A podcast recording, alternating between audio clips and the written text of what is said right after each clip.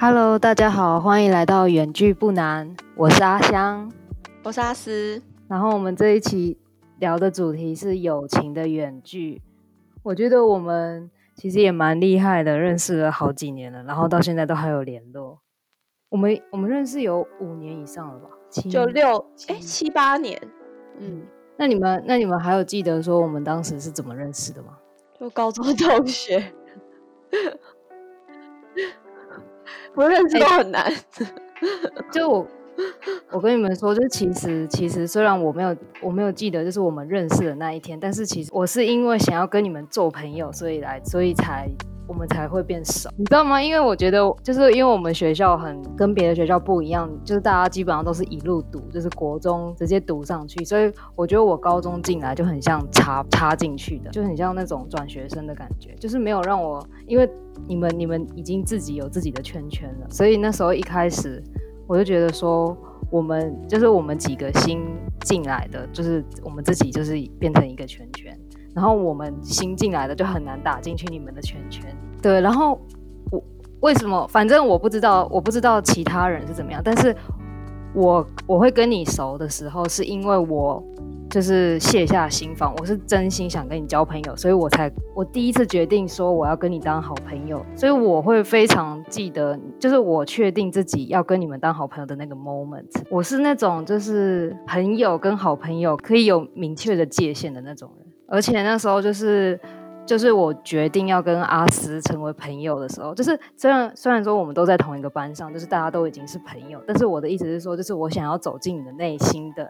那个我非常记得，就是我那段时，就是我常常下课去找你啊。但我觉得你应该不记得，你一定不记得吧？我觉得，我觉得我跟你讲，我觉得其一原因是我记忆力不太好，然后 我觉得啦，然后就我觉得我脑容量不是很好，很大，所以我常常会忘记一些事情。然后其二是我觉得我。就我不是这个这种类型的人，我也是啊。可是我是那种，就是如果对我来说很很值得珍惜的回忆，我就会记得很清楚。像什么高一、高二、高三，你说那些什么园游会那些东西，我都记得不清楚。哦，我也不记得。真的，我那些事情，就是可能对大家来说是很大的事。对我没去啊，啊，我就不喜欢参加这种活动没。我记我记得清楚的园游会的事是。高三的那个园游会，你打电话跟我讲说我不参加真的很怪吗？什是不是错过了很多？这是我记得的事。我跟你说，我觉得我，嗯，我是我不会特别去想要跟谁成为朋友，而是我会把我想留的人留下来。应该这样讲，就我会，我想，因为我不是一个，我自己不觉得我自己很擅长维持朋友情关系，所以如果我觉得我想留的人，我就会用心留。我觉得没有很重要的人，我就不会很用心的去维持这个关系，就甚至可能本来是朋友，会渐渐慢慢的退回，变成只有同学这样。哦，我懂了。我反正我就是不是会特别那个的人。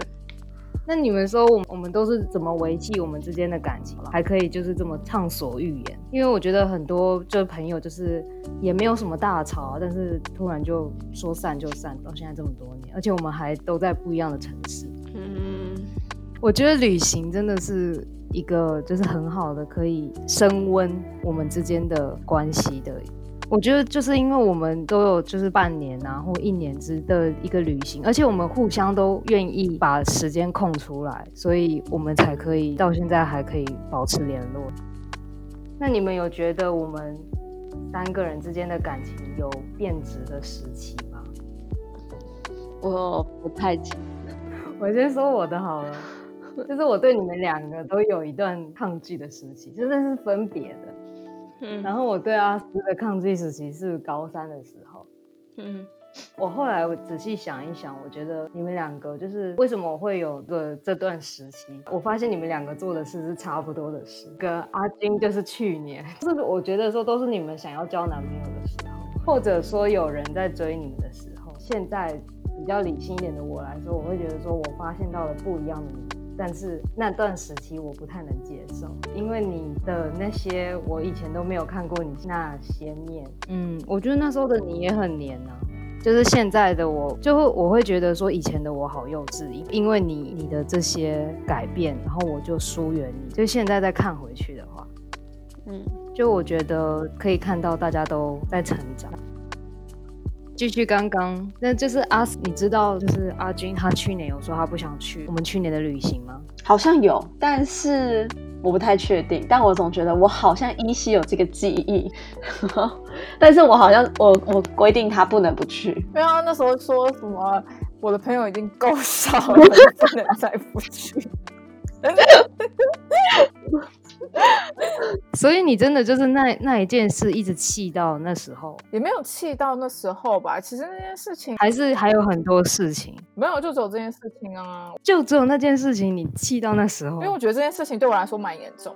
那我错了，那你还不赶快下跪道歉？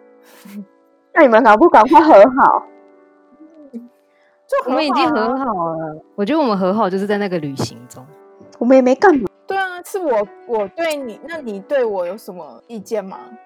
我不是说完了吗？我刚刚就说完了。第一个就是我说的啊，你就是想交男朋友那些事，所以我是很多很多事累积到一个点，所以你是在大概三四月份的时候，然后一直不爽我，到七月我们要的旅游，哎，我们那个旅游其实也很临时，我记得是我们六月定的吧，五六月，因为我那时候在实习。所以我一直不敢不敢，就是有一些计划。然后我那时候是请假跑出去玩，我也不知道为什么我们突然有这个计划，就刚好有空吧，然后时间兜得起来就去了。出去玩不需要什么理由，没有啊。可是有人就不是很想去，所以一定不是他提的，就是我提的。我就很爱出去玩啊，应该是阿斯提的。这种事情好像都是我提的，可能我觉得我是三个人里面比较爱出去玩的人。大家都很爱出去玩。好了，那阿斯有没有就是我们感情出现奇怪的那个事？有，但是呢，我觉得这个是我硬想的，就是我真的已经不太记得了。然后我刚才硬想了很久才想到的。然后，然后我觉得可能我个人就是我会不可能当下不爽，可是我过几天，如果我没有一直去 review 那件事情，我就会忘了，就我会就会觉得也还好。而且我觉得可能跟生活模式有关系，就是我们也不是说，就我们现在的生活模式不是说，就是我现在看你不爽，然后我每天还是要继续跟你相处，然后那个讨厌的情绪会一直累积，所以我觉得可能因为这样吧，所以比较不会过度放大自己的情绪，所以过一阵子可能没有很密集的联络或怎么样的。就会就觉得哎，那也没什么，而且我觉得不会自己去想说哦，这件事到底有什么还是没什么，就是过了那个感觉之后，你就不会觉得很在乎。然后我刚才硬想起来，是因为那时候我跟阿香出去玩，我去我们去了一个国家，然后哦，然后呢，我觉得那个可能是我人生中第一次跟朋友出国玩。好像是，我觉得我可能跟我个性有点关系，就是我个我个人比较是一个可能算有主见的人吧，所以去的过程中，那我觉得 overall 是非常非常开心的回忆。但是认真讲要挑刺的话，就是我当下我那时候结束那个旅程的时候，我还是很不爽，有有不爽的地方，就觉得有些我不太理解对方固执的一些点。对我当下真的会不知道为什么要这样，为什么要再花这个时间在这个地方坚持这件事情。但我觉得，但是事件过了就算了。但你说的是，你说的是为什么一定要去那个景点？是不是？好像吧，我忘了。但是我我印 不是，我记得是呃，我印象深刻的一个一个场景是呃，我们在商店街，然后那个商店街是哦，我想起来，就是我觉得是饭点该吃饭了，然后你就觉得。觉得你不想吃，不吃也没关系。对，但是问题是人家就是有低消，啊啊，那是要怎么样？这，然后我就觉得你就点一个面包或喝一杯饮料，你应该没有什么困难吧？但但你就坚持不要，然后我就觉得我很尴尬，因为我就是要去买一个东西吃，然后我要坐在里面吃，然后那个店员应该会觉得我们很奇怪，这种感觉。然后还有，我现在又想到一个，就是。呃，那时候你跟我说，因为我们那时候是租 WiFi 机，然后 WiFi 机是一个过度使用会很烫很烫的一个东西，然后而且它会没电，所以我就觉得没有用到 Wi，没有用到网络的时候，因为那时候也不是说非常依赖网络时代，就是很大家已经开始逐渐依赖，但是没有那么严重在依赖那个东西。然后我就觉得不用一直开着，可是你就说你无时无刻都必须跟世界接这个 connect，然后我就不理解，我就觉得啊，都出来玩了，为什么你一定要？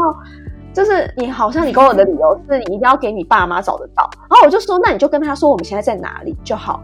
可是反正我觉得就是给我的理由我都无法说服我，我就会觉得我无法理解你为什么要坚持这个点，在这个时候，就我觉得旅游就是应该要随意一点吧。所以可能我也不知道，我觉得也有可能是我那是我第一次跟朋友出去玩，可能我以前跟我家人出去玩的时候，我不用去想这些事情。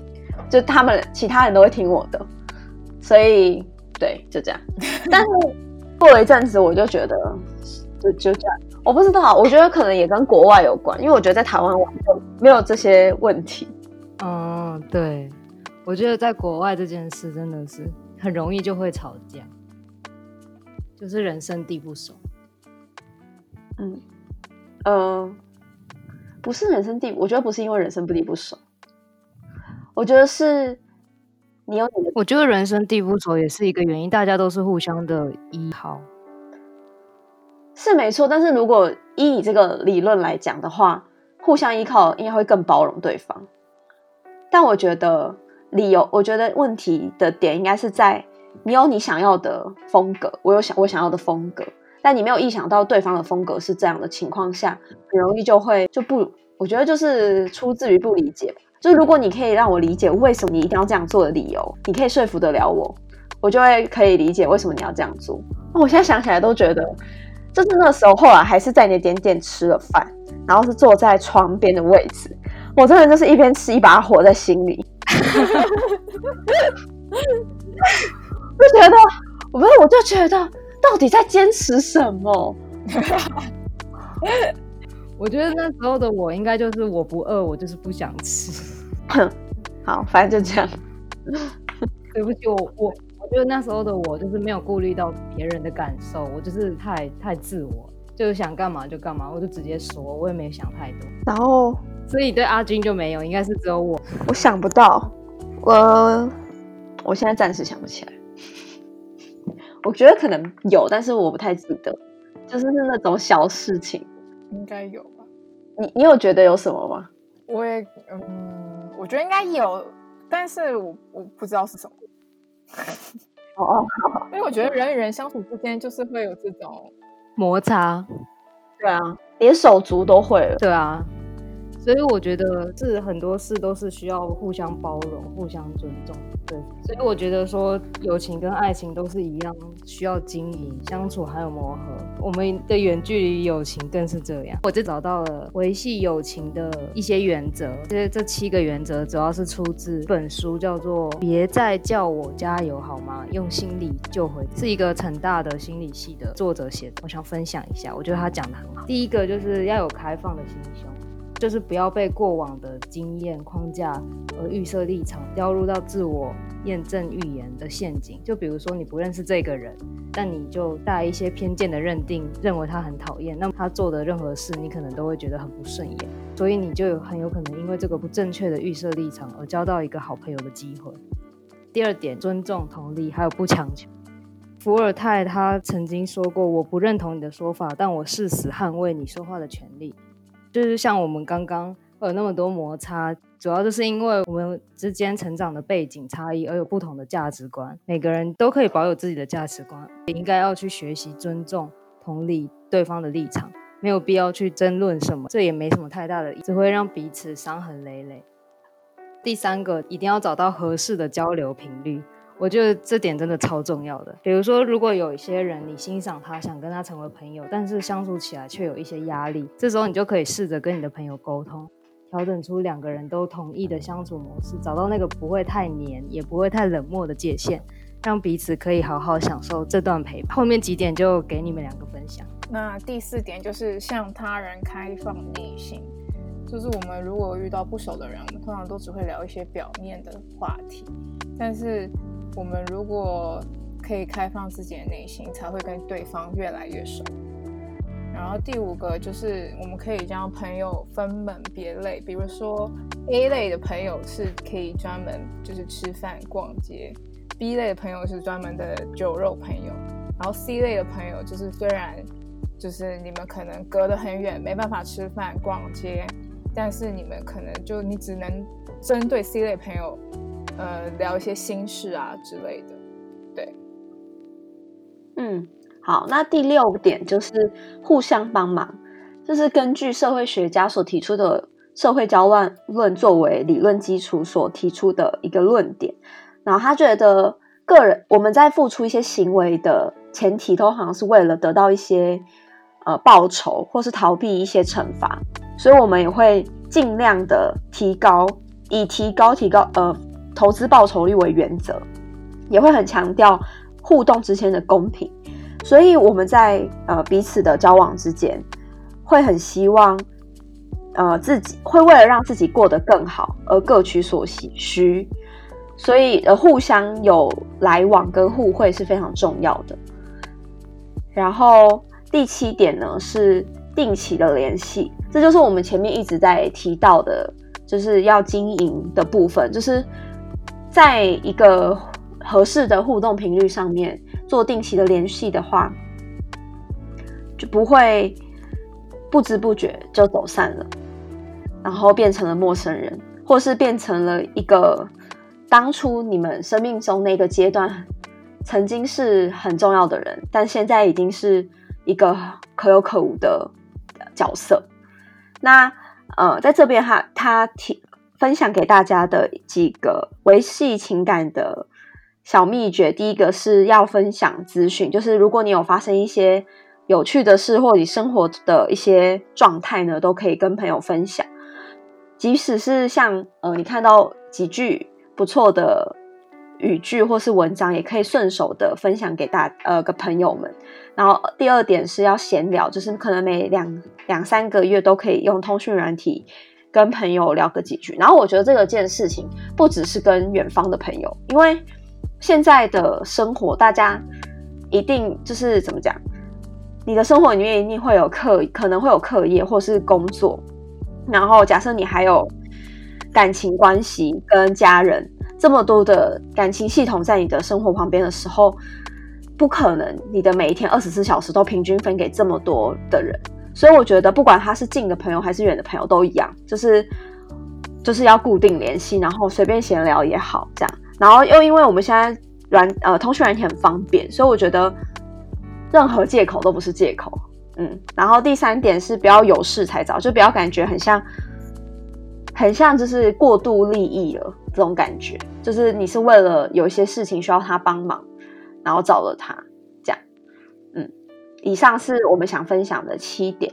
那我们今天的这集的主主题就到这边结束啦。如果你喜欢我们这一集的主题，或者你对我们讨论的内容有任何想法跟意见，欢迎写信留言给我们哦。拜拜，拜拜，拜。